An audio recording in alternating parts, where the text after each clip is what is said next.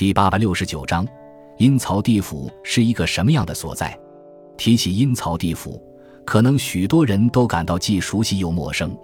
熟悉是因为这是一个耳熟能详的概念，许多典籍和图画都对它有生动的描述；陌生是因为谁也没亲眼见到过。笼统而言，阴曹地府大致是这样一个地方：一个人死后，其魂魄便要到阴曹地府去报道。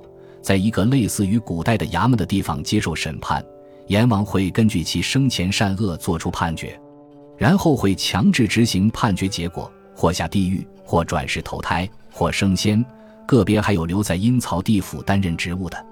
阴曹地府的观念是中国道家阴阳学说与佛家的地狱观念结合的产物。中国道家思想将世界万物都分为阴阳两极，比如天为阳，地为阴。男为阳，女为阴，昼为阳，夜为阴，等等，涉及到生死的问题，便出现了与现实世间对应的阴间。中国人认为，人死了之后要到另一个世界去继续生活。后来，佛家所提出的地狱观念与道家的阴间说法逐渐融合，形成了阴曹地府说法。阴曹地府不再有复杂的社会结构。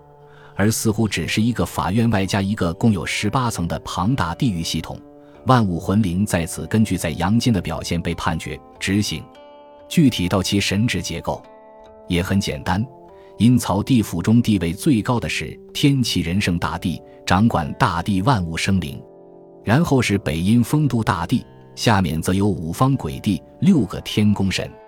而与生灵关系最密切的，则是十殿阎罗王了，分别是。秦广王、楚江王、宋帝王、武关王、阎罗王、平等王、泰山王、都市王、变成王、转轮王。其中，除了秦广王和转轮王之外，剩下的八个阎罗王都是既负责审判，又负责某个地狱，相当于既是法官又是监狱长。再往下，则是一些低级小吏了，诸如首席判官崔府君、钟馗、黑白无常。牛头马面、孟婆神等。